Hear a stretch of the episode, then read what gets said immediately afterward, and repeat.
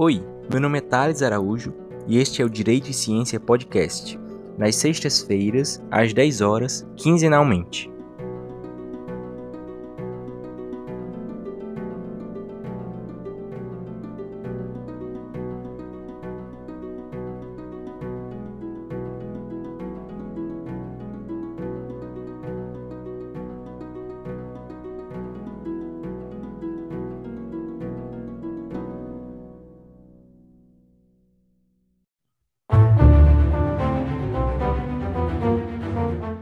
Estamos iniciando hoje o nosso podcast Direito e Ciência, a nossa estreia. Lembrando que a cada 15 dias nós vamos receber um novo convidado e hoje nós estamos conversando aqui, tendo a oportunidade de receber o professor Nelson Juliano Cardoso Matos, que é doutor em Direito pela UFPE e professor do programa de pós-graduação em Direito da UFP. É, aproveito para agradecer mais uma vez a presença do, do professor é, ele é uma referência né, para todos que estão iniciando agora a carreira acadêmica aqui no Piauí e coordena né, o, o República, que é um núcleo de pesquisa aqui da UFP, é, que existe desde 2003. Né? Então, o professor Nelson Juliano há muito tempo vem seguindo esse caminho que a gente está começando a trilhar agora. Muito obrigado mais uma vez, professor. Olá, Thales. É um prazer estar participando desse piloto desse podcast, eu me tornei um fã dessas tecnologias, não só as tecnologias de redes com vídeo, mas também algo que é, estranhamente eu achava estranho e agora não acho mais, que era que é o podcast, que é o, é o e, e ouço constantemente alguns canais de podcast e acho fantásticos a evolução das rádios, né, professor, é, é, nessa nova era. Então, é, a gente escolheu o tema da, da separação de poderes para tratar hoje, que é, muitas vezes é visto como uma, coisa tão simples, né, na, na graduação, que seja, e, e, uma leitura tão, tão é, é, objetiva, que a gente pensa que ele não, não pode ser complexo como é, né? No caso, muitas vezes a gente limita o conhecimento a, a, a só descrever as funções do Estado, né? E, e, é uma coisa maior do que isso, muitas vezes. É verdade. Esse é um tema que ele é de um perigo, um risco incalculável, porque, como você muito bem disse, ele é um tema obrigatório em várias disciplinas do curso de direito, do mestrado, do doutorado, de tudo enquanto. É obrigatório em vários espaços acadêmicos e não acadêmicos, do direito e de fora do direito. E, ao mesmo tempo, ele é tratado com a maior obviedade. Todo é fácil saber, todos sabemos, etc. E tal. Mais do que isso, no caso brasileiro, não só ele é colocado como princípio constitucional numa posição de destaque, como ele é também incorporado como cláusula pétrea. E, então, a relevância dele, se não era teoricamente, e é, também tem uma relevância jurídica, dogmática jurídica impressionante. E aí é o que vem a minha surpresa, que é, apesar de ser amplamente conhecido, amplamente difundido, aparentemente fácil, normativamente impactante, ele não tem sentido claro. Ou, pelo menos, não tem sentido claro para quem faz uso dele. Eu estava. É, é, ou seja. Opa, perdão, professor. Perdão, pode, não, pode... por favor. Eu estava lendo, né, depois que eu, que eu saí da graduação, e, e, é interessante como essa ideia da separação de poderes é atribuída a Montesquieu, e a gente pensa que, que foi uma, um, um sistema né, pensado por ele e que o que a gente usa hoje é fruto desse estudo que ele fez mas na verdade não é, e isso pode ser visto até por uma questão histórica, né? Porque é, é no constitucionalismo moderno, então a, a, as constituições dos Estados Unidos e da França vão ser assim os marcos, né? E ele escreveu é, é o Espírito das Leis no começo do século XVIII, e essa, essas constituições são no final do século, né? Eu não sei em que ano especificamente, acho que foi 1741, por aí mas ele, ele escreveu em um período anterior que, que a ideia de constituição e o constitucionalismo era outro, né? Exatamente. É, ele vai escrever, vai publicar em meados do século XVIII, mas é uma obra, a obra inteira, né, que é o Espírito das Leis inteiro. É, é, mas ele leva muito tempo para escrever. E aí, mais uma vez, é algo impressionante, porque numa obra de 800, 900 páginas, ele reserva 30 páginas para tratar disso, e que, para quem leu, que são poucos, vai ter uma enorme surpresa, porque aquilo que dizem que ele disse, ele não disse. nem a ah, palavra separação de poder, nem a expressão separação de poderes ele usa, né? Exato. Uh, Pinto Ferreira, que é um jurista falecido pernambucano, uh, me alertou isso há alguns anos e uh, que ele não menciona. E, e, quando vamos ver o que é separação, não tem muito pouco de separação, tem muito de controle. E, enfim, em outros lugares nem se prefere essa expressão separação de poderes, como a expressão americana amplamente difundida hum, é, é, é, diferente, não é? Sim, é, é aí a, a, minha dúvida específica em relação a isso, professor, é se, se onde é que começou, né, na sua visão, nos seus estudos, a se ligar Montesquieu que a gente tem hoje na, na, em relação à separação de poderes, né? Onde foi que começou essa, esse equívoco, né? Se é que eu posso falar assim. É, o equívoco, ele, ele no, no Brasil, os equívocos ganham conotações mais graves. E geralmente todos eles têm, todos eles não. Uma das causas muito importante é a nossa obsessão de estarmos sempre na, na, no alto da onda, sempre estarmos com a coisa mais moderna, mais progressista e tal. E não importa se as ideias são contraditórias, se elas são boas, se elas são bem vistas, todas devem estar juntas. Onde é que eu quero chegar? É que a França tem uma tradição de separação de poderes, ou o nome que se dê para isso. Os Estados Unidos têm outra. A Inglaterra tem outra. E assim por diante. Quando misturamos tudo, essas várias teorias da separação de poderes, essas várias engenhosidades, esses vários desenhos, entram em curto-circuito e geram, no caso brasileiro, exatamente o oposto disso. O oposto disso. Vou lhe trazer só um exemplo, Thales, antes de, de lhe passar a palavra. O próprio Montesquieu, que não é muito afeito a essa ideia de espaços a ênfase dele não é reservar espaços. Em um pedaço da, do Espírito das Leis, nesse capítulo chamado da Constituição da Inglaterra, ele diz o que, é que é, são espaços que nunca podem ser ultrapassados. Então, quando recentemente o Supremo Tribunal Federal, por exemplo, proíbe o presidente da República de nomear o seu ministro, e não sei se estava na decisão, mas não duvidaria nesta proibição estar.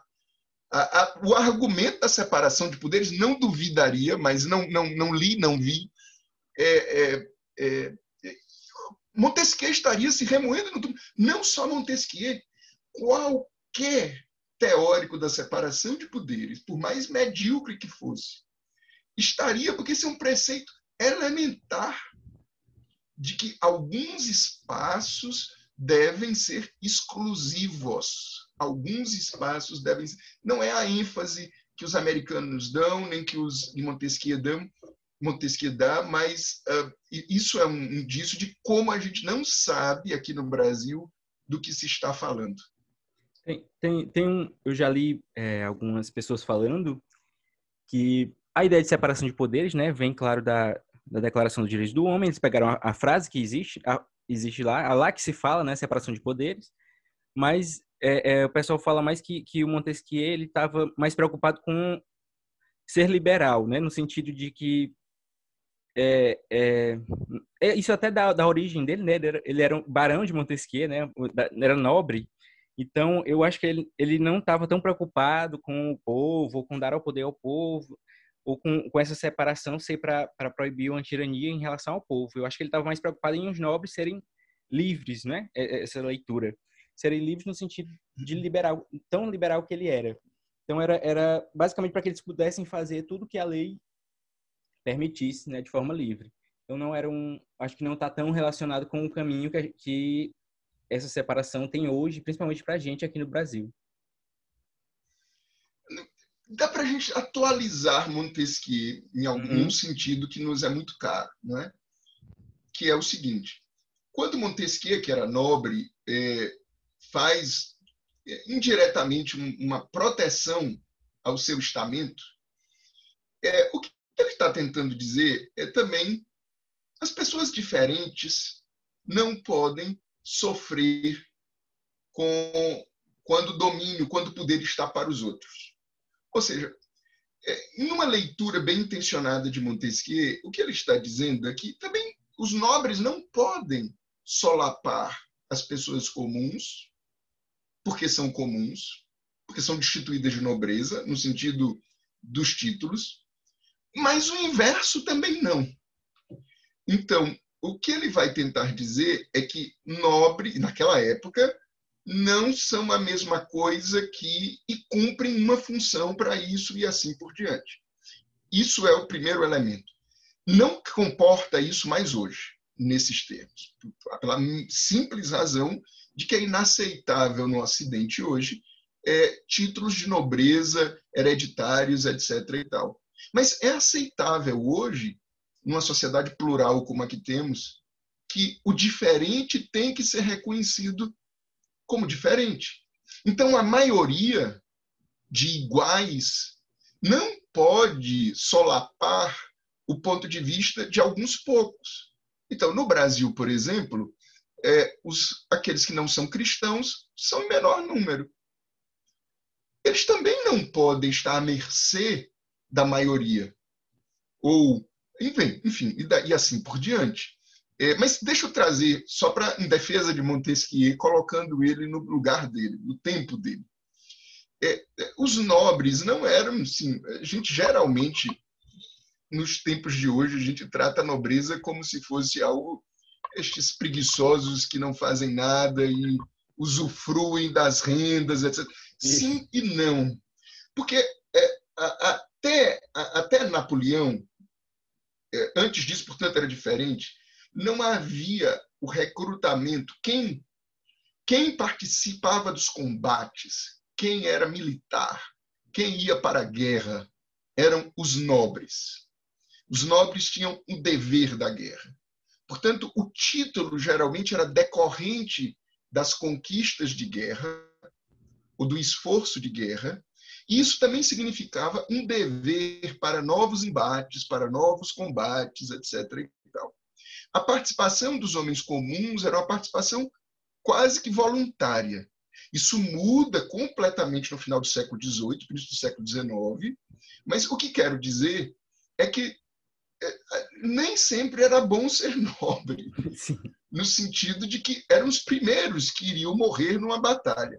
Sim, não estou sim. dizendo que não cometiam abusos, etc. e tal, mas quero dizer que também esse estereótipo, naquele contexto, uhum. ele também tinha.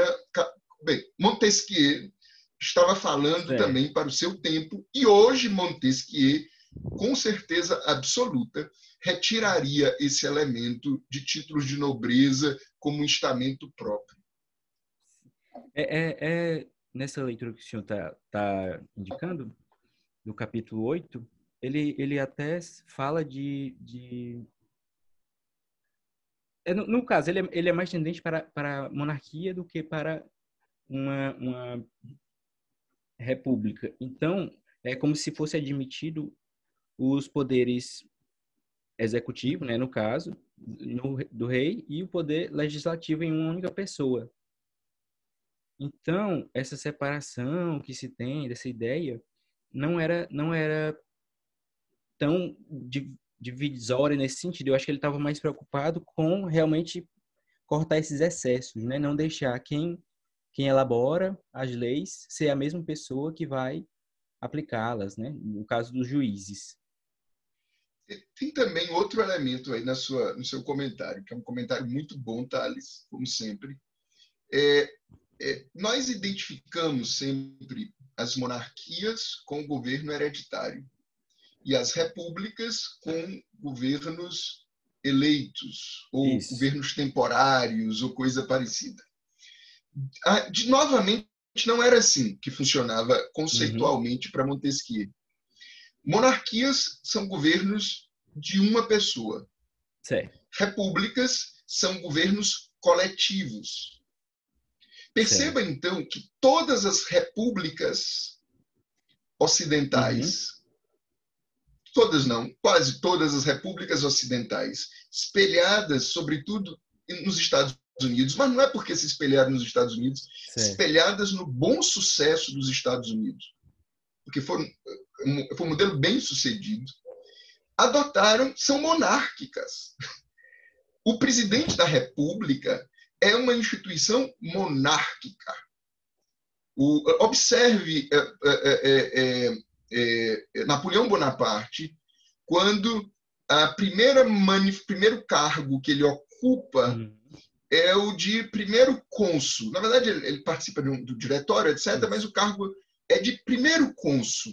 Por que primeiro cônsul e não rei? É, é porque é para remontar a República Romana.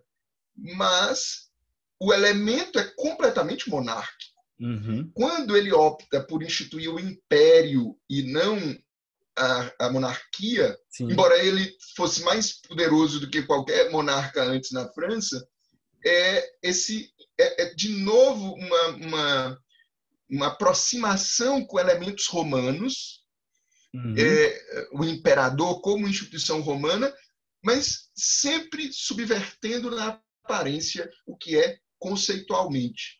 Isto é o monarca. Vou lhe trazer o último exemplo. A, a, Igreja Católica é comandada e a Santa Sé e o Vaticano, Sim. enfim, nas suas mais diversas manifestações, portanto, é governada por um monarca. Ninguém nega que o Papa é um monarca. Sim. Uh, mas ele é eleito, não é hereditário. É. Então, é vitalício, eu... é verdade. Sim. Mas o, o, imperador do Sacro Império Romano Germânico era eleito também. Também. E não é difícil encontrar monarcas com mandatos também. Uhum. É, portanto, em verdade, em verdade, estamos todos sendo enganados em que vivemos sob monarquias, monarquias, e falamos mal delas. Não, não, não é uma república neste sentido. Neste sentido. Daí, é, só para não ser mal interpretado, Thales, ele devolver a palavra. É, há muito tempo todos dizem, Montesquieu já dizia, que não há melhor república no mundo que a do Reino Unido. E o Reino Unido é uma monarquia. Sim. Mas lá o preceito republicano é muito é, é, é, é, vigora com muito mais intensidade. Lá ou na Espanha ou, ou outras monarquias ocidentais são regidas pelo preceito republicano, no sentido forte do termo, do que no sentido fraco, que é esse, é, essa, isso que eu acabei de falar. Eu, eu acho que, que eu entendi onde o senhor quer, é, quis dizer com isso. Especificamente como lá tem, levando em, em, consideração né, que a monarquia é governo de um e que a república vai ser esse governo de, de outros grupos, né? Então a gente teria que associar a forma como eles governam com as, as classes sociais, digamos assim. Então, então a, a partir do, do, momento em que existe o rei, mas existe também uma, uma casa que representa os nobres, né? e outra casa que representa o povo. Então, é, é, seria a República. E é nesse sentido que o senhor está falando, certo? Ah, é, eu diria um pouco mais e remontaria um pouco mais no tempo. É, Aristóteles, uhum. é, não com o nome República, porque é uma expressão de origem romana, Sim. portanto, de origem latina, uh, uh, de res pública, uhum. daí vem República, Sim. nada mais é do que o correspondente. Correspondente, não é uma tradução literal, mas corresponde a uma outra expressão grega é, chamada politeia ou politia. A uhum. politeia uhum. vem de polis. Polis, cidade, comunidade. É a boa organização da polis, da boa organização da comunidade, etc. E Aristóteles dizia, dava o nome de politeia ao governo equilibrado, ao governo que não era dos pobres e não era dos ricos, que não era dos plebeus e não era dos nobres, que não era dos bem-nascidos e dos mal-nascidos, que não era, enfim, é um governo que extraía dos interesses parciais o interesse geral. Então, este é o espírito velho da, da República. Não é o governo da maioria, não é o governo do povo. O sentido velho da República é o governo do bem comum, mesmo quando o bem comum for contra o interesse da maioria, mesmo contra o bem comum for contra uh, uh, o interesse dos nobres, ou de quem quer que seja. É o bem comum que é a meta mais importante dos bons governos. E é nesse sentido, para ligar os pontos, era este o objetivo de Montesquieu. O objetivo de Montesquieu não era uma teoria da separação de poderes. Isso era o meio, era o instrumento. O objetivo dele era como chegarmos a um bem, um governo que propicie o bem comum e que, ao lado do bem comum, também assegure a liberdade individual. Como fazer isso? E ele disse: olhando para todos os lugares do mundo, o melhor lugar, quem melhor fez isso, foi, em tempos contemporâneos, é claro, contemporâneos, tempos modernos, no tempo dele, era o Reino Unido, era a Inglaterra. É como se ele dissesse: vamos copiar. E foi feito, foi copiado, né? Foi copiado. Mas muito, muito interessante, professor. É, é porque muda. É, é porque, na, na verdade, a gente não lê o texto, né? A gente não vai direto na fonte. Então, o, o que falam, como, como divulgam, é, muda, muda tudo nesse sentido. E, e, em relação ao que, que existe hoje para a pesquisa jurídica em relação à separação de poderes, eu sei que o senhor desenvolve pesquisas nesse sentido, né? Inclusive na UFP. Mas é, é como, como um fruto, né? Desse, dessa descoberta, digamos assim. Então, é, cheguei a ler Montesquieu, Montesquieu agora, digamos, cheguei a ler eu mesmo o texto dele e cheguei a essas conclusões, né? que ele não, não prega essa doutrina da separação de poderes que a gente tem hoje. Então, o que caminhos é que eu tenho para percorrer no âmbito da ciência jurídica a partir disso? Tem várias perspectivas, Thales. Todas elas ah, ah, com um espaço livre, porque eu não vejo muitas pesquisas que realmente enfrentam o problema. Uhum. Ou seja, tem muitos trabalhos sobre separação de poderes, mas quase todos dizem o mesmo e quase todos ficam no lugar comum, que é um lugar comum sem base, que é um lugar comum que começa exatamente dizendo isso. Porque a teoria da separação de poderes dessa Sim. é de Montesquieu. Ou pior ainda, que se tornou comum, não sei por quê. É porque a teoria, mas não foi de Montesquieu, foi de Aristóteles, que não sei ah. quando, na política, já dizia e tal. Quando a gente vai ler a política de Aristóteles, mais uma vez, é meia páginazinha, despretensiosa, quando ele quer dizer outra coisa e não isso. Esse senso comum, esse lugar comum que embasa o senso comum, ah, não nos serve. Então, respondendo Sim. diretamente à sua pergunta, como ele disse, disse há vários caminhos. Ah, desde um caminho dogmático, Uhum. Vamos analisar como é a separação do poder de, de, aplicação deste princípio constitucional no Brasil. Sim. Para além do que Montesquieu queria, o que Aristóteles queria, o que Locke uhum. queria, o que Ackermann recentemente quer, ou qualquer Sim. coisa. Como? E aí você vai analisando decisões jurisprudenciais, é, é, é, é, é, vetos, vetos uh, do presidente da República, Sim. discussões na Comissão de Constituição e Justiça, e vai criando, vai extraindo indutivamente, você vai extraindo uhum. esse, esse sentido. Que nós podemos discordar ou não, uhum. mas afinal de contas não somos obrigados a seguir isso.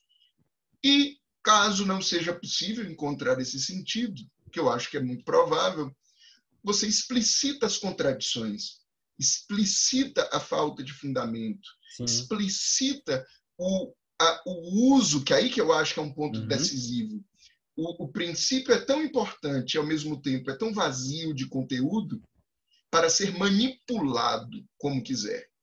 E a manipulação desses princípios nesses termos nada mais é do que a expressão camuflada, maliciosa do arbítrio, que é Sim. aquele que decide como quer e depois arranja qualquer pretexto.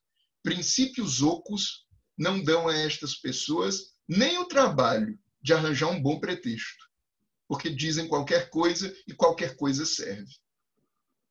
É, é, é realmente isso, professor, né, é a conclusão que eu, inclusive, estava trilhando esse caminho na leitura e realmente essas contribuições do senhor são, são excelentes nesse sentido.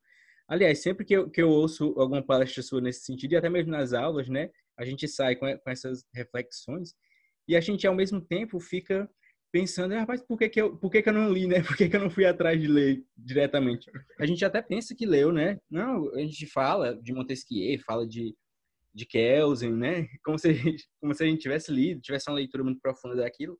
E muitas vezes a gente nem leu. Ou, ou a gente leu pouco, ou a gente leu o que disseram, o que divulgaram, né? E a gente não vai atrás. Então, é, é, é muito interessante o olhar que, que, quando a gente entra né, no campo da ciência, o olhar que, que a gente adquire com isso, a, a, através de, até da interpretação que a gente tem do direito em relação, né, nesse caminho.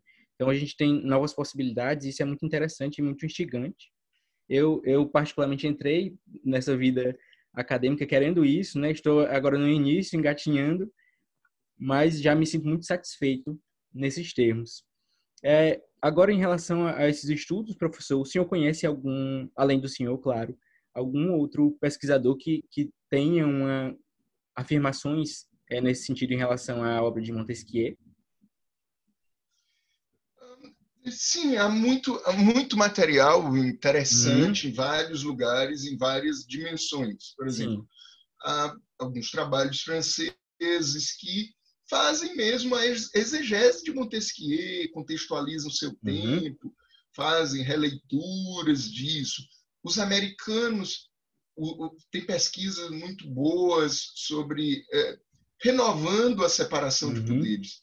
É, se eu tivesse que indicar uma leitura, Sim. há um artigo longo de um jurista americano. aqui não estou dizendo que concordo com ele, mas ele certo.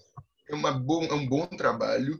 É um artigo longo que depois foi transformado em livro, uhum. curto aí nesse caso, e foi traduzido para o português, tem em outros idiomas também, caso em português não seja de fácil acesso, que é o Bruce Ackerman. E o Bruce Ackerman, o título do livro é muito sugestivo, porque para eu sei, Thales, que você é um especialista em presidencialismo, ele inclusive reserva bons pedaços lá para estudar sobre presidencialismo e tal, que tem íntima relação com separação de poderes. Sim, Mas, enfim, o título da obra dele é A Nova Separação de Poderes. E o que ele vai dizer, e ele é bem Montesquieu nesse sentido, né? Uhum. Não, isso não é um, um cânone, isso não é um, um, dogma inflexível. O que Montesquieu está preocupado é com um objetivo, e a separação uhum. de poderes é o meio. Sim. Então, o que Ackerman diz é que cada lugar tem um desenho próprio para a sua separação de poderes. Em alguns lugares, a separação de poderes não precisa de uma Suprema Corte. Em outros lugares, ele precisa de um presidente forte. Em outros uhum. lugares, ele quer um, um, um bicameralismo Sim. mais simétrico. Cada lugar tem que ter seu próprio desenho. Essa eu acho que é uma, a grande contribuição que Ackerman dá para os novos pesquisadores do tema. É, é, olha com outro olhar sobre isso, de, do que quer chegar. Acho que até na, na questão da, da teoria do direito contemporânea, se formos dizer assim, né? moderna, perdão. É, no século XX, acho que até o Kelsen também fala um pouco sobre separação de poderes, não é, professor? Mas acho que ele não vai, não vai ver três poderes, acho que dois apenas, né?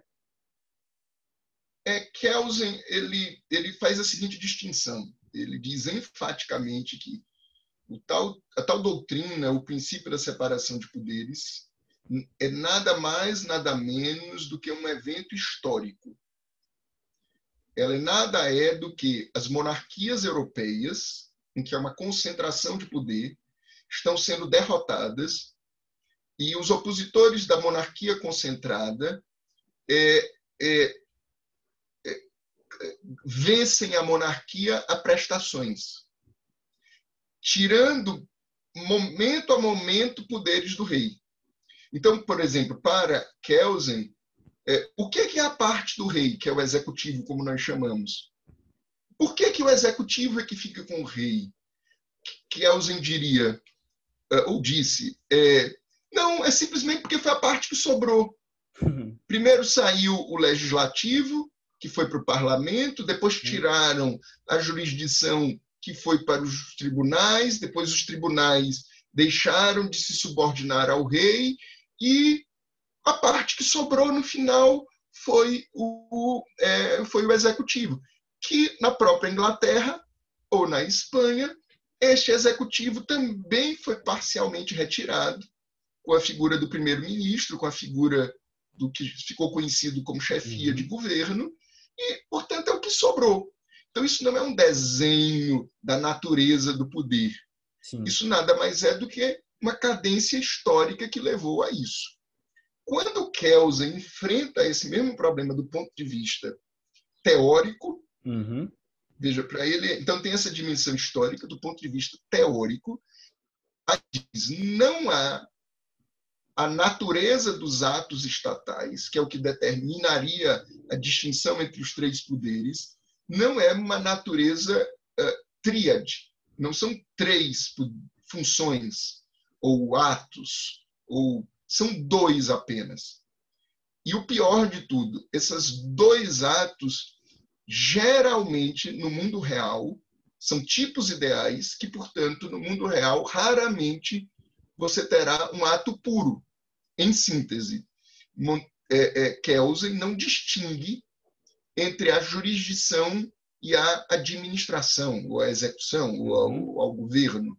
Para ele, são atos de aplicação normativa. Sim. E a outra espécie é que são os atos de criação normativa. Mas aí, quando o legislador, o Congresso Nacional, por exemplo, cria uma lei, ele cria e aplica, porque ele aplica a Constituição.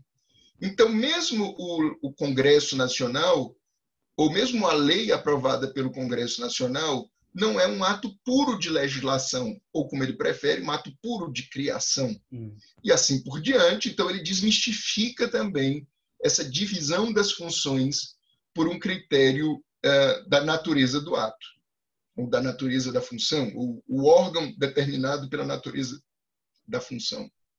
Compreendo. É, então, nós então chegamos num, num, ponto em que nós desmistificamos a ideia de que a separação dos poderes essa teoria, essa doutrina, né, como, entendida como doutrina, vem da, da, do espírito das leis e do que o Montesquieu pensou é, observando, né, examinando a Inglaterra. Né? É quase um, um, estudo sociológico, né, nesse sentido de, de sim, descrição. Sim, sim, sim, sim. É.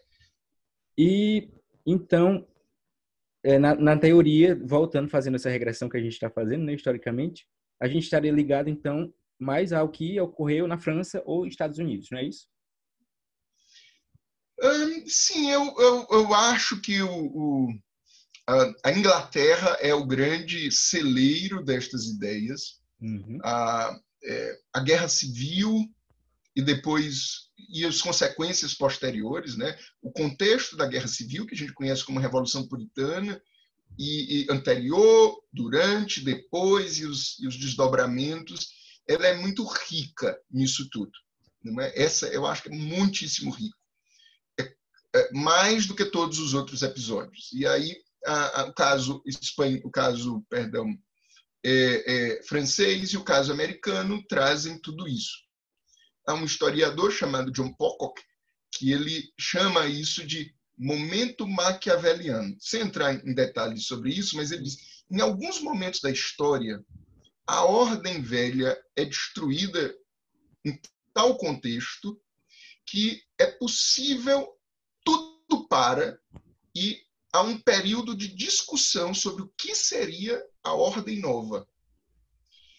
Esse momento é rico de instituições, rico de ideias, que é o que ele chama de momento maquiaveliano. Isso não quer dizer que a que prevaleça seja melhor, é, mas são momentos que uh, propiciam isso. Então, esses, dois, esses três momentos eles são bem uh, o contexto da longa revolução francesa, com todos os seus suas idas e vindas, um, e o caso da Revolução Americana uhum. e a Guerra Civil e na sequência a Revolução Inglesa, é, é, ela e aqui eu não estou usando de forma alguma revolução no sentido progressista do termo, toda revolução é boa, tudo que vem depois dela é bom, não, não.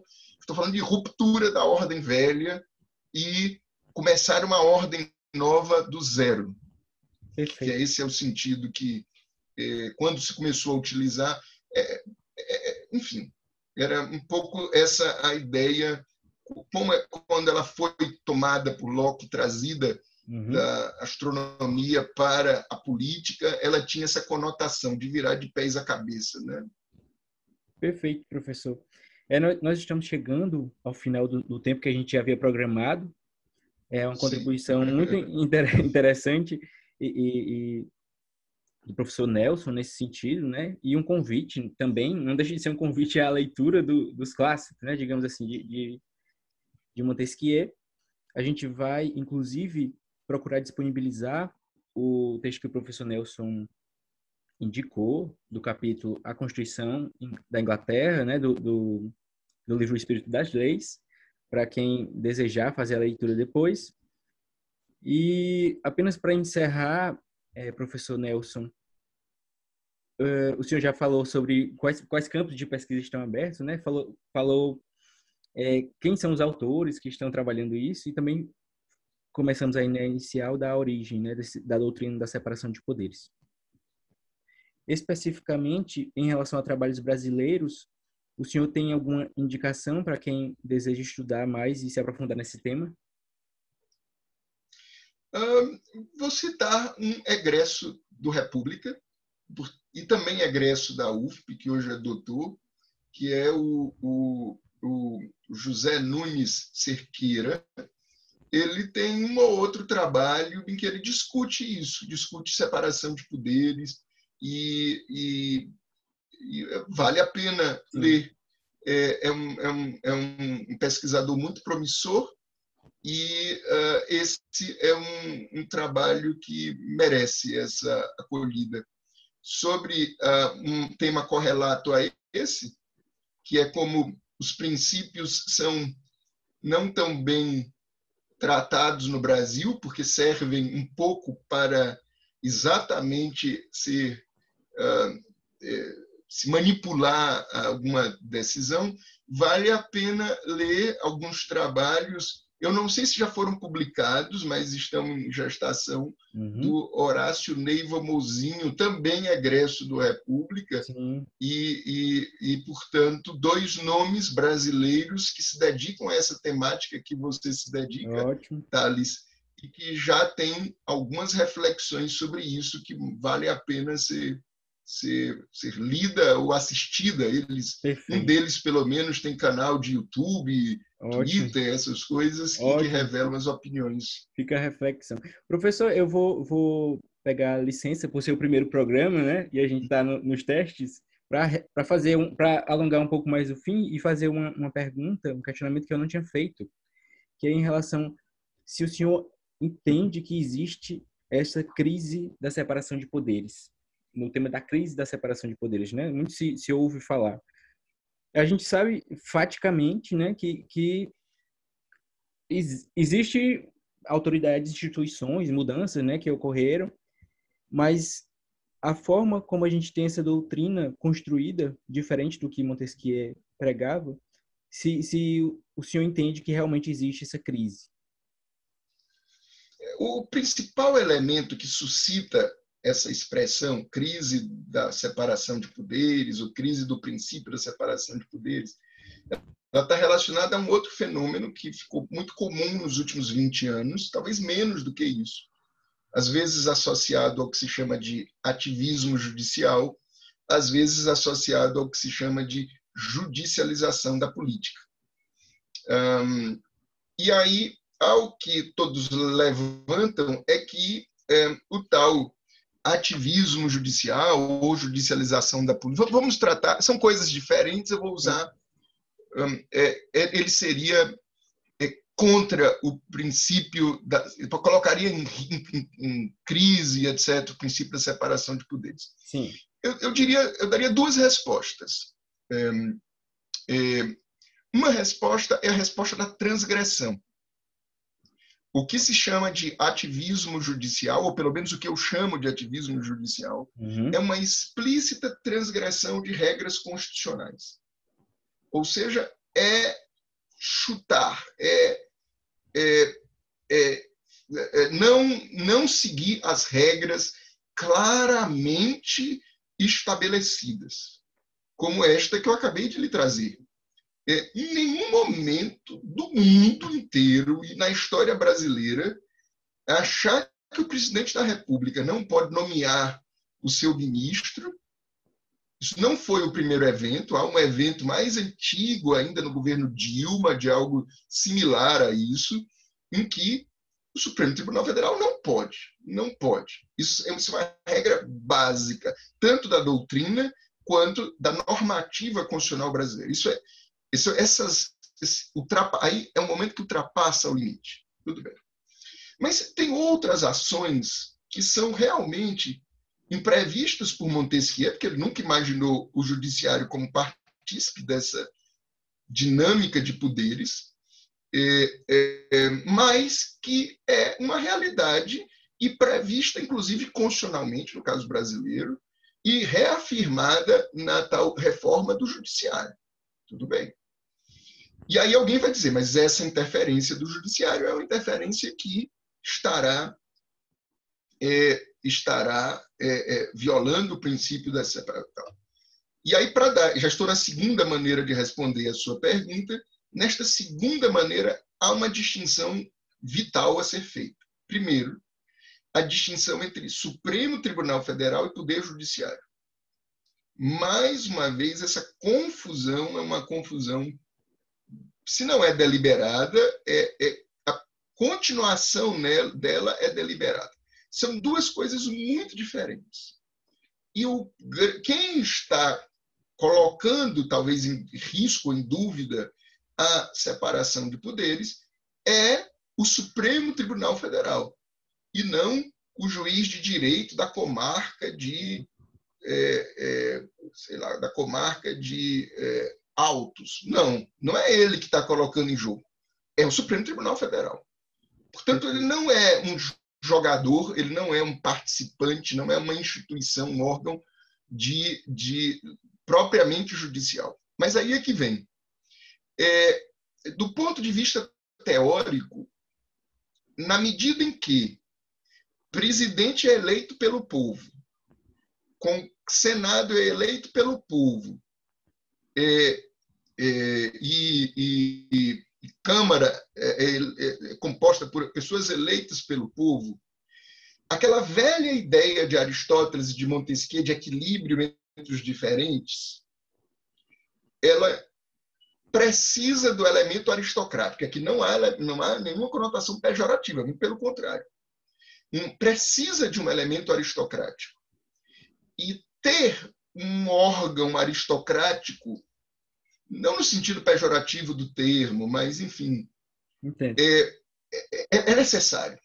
Agora, o, a, o órgão ele é aristocrático, por, ele precisa também de pessoas com as qualidades para ocupar o órgão. E é exatamente por conta dessa confusão inteira que nós não nos apercebemos que nós precisamos ter um modelo de recrutamento de ministros de Supremo Tribunal Federal que desempenhem o papel realmente importante para eles no jogo. Perfeito. Que façam a balança com o elemento democrático que se tornou, em certo sentido, excessivamente abrangente. Como eu lhes disse, presidente, senadores e deputados, todos eleitos pelo povo, é, carrega um elemento é, democrático é, que merece ser equilibrado por um outro elemento aristocrático. Ainda é, é, entrando, nesse, seguindo esse raciocínio, professor, e entrando na, mais ainda nas questão, na questão da, das mudanças institucionais, né? O senhor, o senhor acha, entende, perdão, que, que, o surgimento dessas novas instituições, como o Ministério Público, né, e, e os tribunais de contas e tal, que é, é necessário que o direito posto faça uma, uma reconfiguração disso, ou que a separação de poderes seja pensada também com, com essas outras instituições. O que é que o senhor é, é, entende em relação a isso? essas novas instituições, Thales, elas surgem de uma incompreensão do que é jurisdição, legislação e administração em tempos atuais. Então, é, vamos olhar. É, um, quando a, a, a Constituição Imperial foi aprovada, foi promulgada, foi otorgada, enfim, não importa que em 1800, no primeiro quarto dos 1824, no primeiro quarto do, do, do século XIX, a sessão legislativa, ou seja, os, os, deputados, os deputados e senadores se reuniam quatro meses por ano. Quando a gente vai olhar quantas leis eles produziam por ano, para pegar uma estimativa, ou por dia, Sim. eram tão poucas que as leis não precisavam ser numeradas. A data indicava, a, a, dava identidade à lei. Uh, hoje, eh, a, produção de leis é enorme. enorme. Mas eh, não é uma produção, eu diria, necessariamente é inútil ou porque deputados não têm o que fazer. Muito pelo contrário. É, há uma demanda por mais leis. Sim. E por mais que o Congresso tenha leis, o que nós percebemos é que eles não são capazes de produzir leis em quantidade suficiente. E essa insuficiência das leis, ela, é, ela foi em algum momento suprida, ou houve a tentativa de ser suprida por decretos, por regulamentos do executivo, que é um só, então é mais fácil. Mas o executivo também não é capaz de produzir na intensidade da complexidade e assim por diante. E aí chega os, chegam os casos reais. E aí os casos reais não conseguem ser resolvidos pelo presidente lá longe. É nesse contexto que entram essas figuras Sim. que não foram criadas para criar leis ou criar decretos ou para administrar. Porque aí deixa eu só trazer um outro ponto. O executivo também perde o tempo precioso dele de administrar, de estabelecer políticas públicas e aplicar políticas públicas, não, aplicando no sentido genérico, e também ele não é capaz de resolver todos os detalhes. E só que os detalhes acontecem, a necessidade acontece. E aí é nesse momento que MP, que defensoria, que é, é, juízes de todo tipo, na falta de alguém para resolver isso, saem das suas atribuições e vão legislar e vão. É, é, o que, que eu estou dizendo com isso? É exatamente porque nós não sabemos do que está acontecendo que o nosso sistema é pouco eficiente.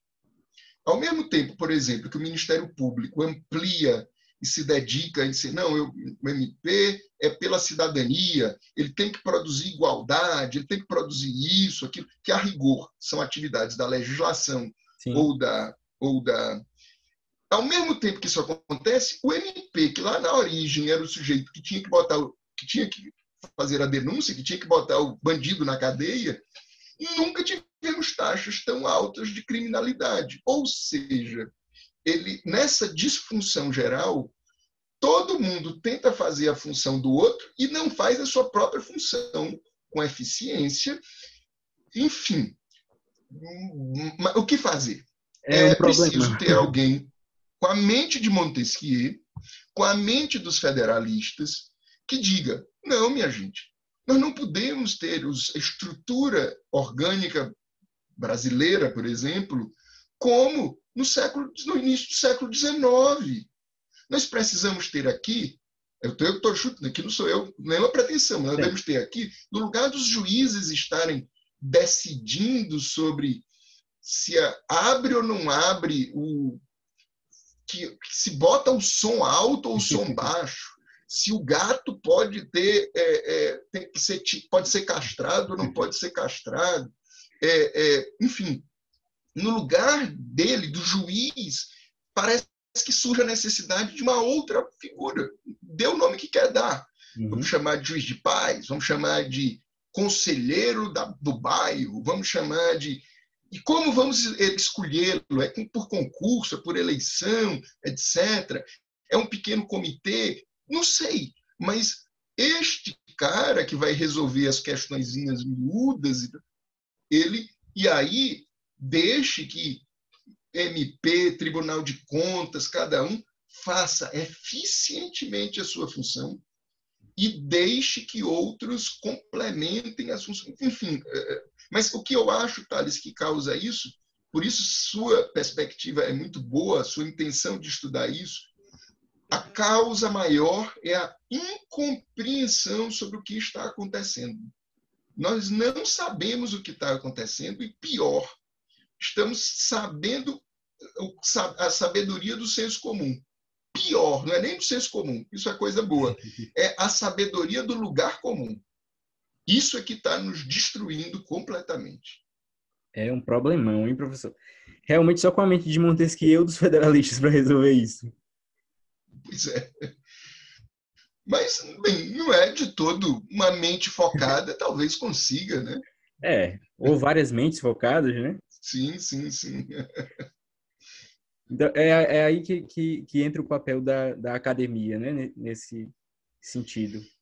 Sim, se a academia fizesse o que devia fazer, uhum. no lugar de ficar dando é, palpite na vida dos outros, palpite por palpite, é, é, deputados e senadores que votam, Sim. o palpite é melhor do que o meu, Sim. enfim. É, fora que gente como eu vive em redoma, não sabe a realidade. É, quem sabe a realidade é quem está lá disputando eleição, exercendo cargos, etc. E tal. Mas nós da academia somos bons em fazer, deveríamos ser pelo menos. A academia deveria ser bom para descrever, mostrar a realidade nua e crua como ela é. Isso sim, não é dar palpite, é observar, descrever, comprovar, mostrar. Olha, vocês estão falando de separação de poder, mas vocês estão fazendo outra coisa. Olha, vocês estão falando em, em preserva, a separação de poderes é não interferir no outro, mas olha aqui, ó, tá cada dia está interferindo no outro, no outro, no outro, e, e assim por diante. Aí sim, cada um fazendo a sua função com excelência, talvez o jogo uhum. geral nós tenhamos um sistema eficiente. É, o, o aprendizado que fica, então, é, é, que normalmente essas chamadas crises, né? Elas vêm, então, quando as pessoas não estão fazendo o que deveriam fazer. Não é nem um, um problema do direito especificamente. É, é um problema político. Geralmente, as crises não são crises. O fato de eu não gostar do que está acontecendo não é uma crise por si, paciência o fato de ter uma ou outra disfunção não é crise. Não é porque a criminalidade aumenta que eu vou dizer que tem uma crise no direito penal uhum. e agora nós não vamos mais estabelecer leis penais, nem tipos penais, porque ninguém está cumprindo, não vamos. Não. Pelo contrário, ali não revela a crise, revela a necessidade de usar e tudo. Não, não, não. Esta palavra crise, ela também se tornou um, um bordão para dizer para dizer duas coisas dizer eu não gosto e para dizer assim: vamos mudar. Não sei para onde, mas vamos mudar. É, às vezes, o que parece ruim não é ruim, é a, é a melhor alternativa uhum. possível. Às vezes é, porque nem toda mudança é para melhor. Sim. É, é, eu tenho um exemplo que eu acho assim que de novo os ingleses nos ensinam, né? O, o sistema eleitoral da Inglaterra para eleger os, os, os congressistas, né, os parlamentares, os deputados, é um sistema distrital majoritário uninominal, de um turno só. É, e ele produz algumas algumas distorções para quem está longe, como eu aqui. Que lá você vai pegar o voto do eleitor e soma, você vai ver que partidos. Enfim, às vezes o partido X, o Partido Liberal Democrata, teve é, 30% dos votos eleitorais, mas ele só tem 10% dos deputados eleitos.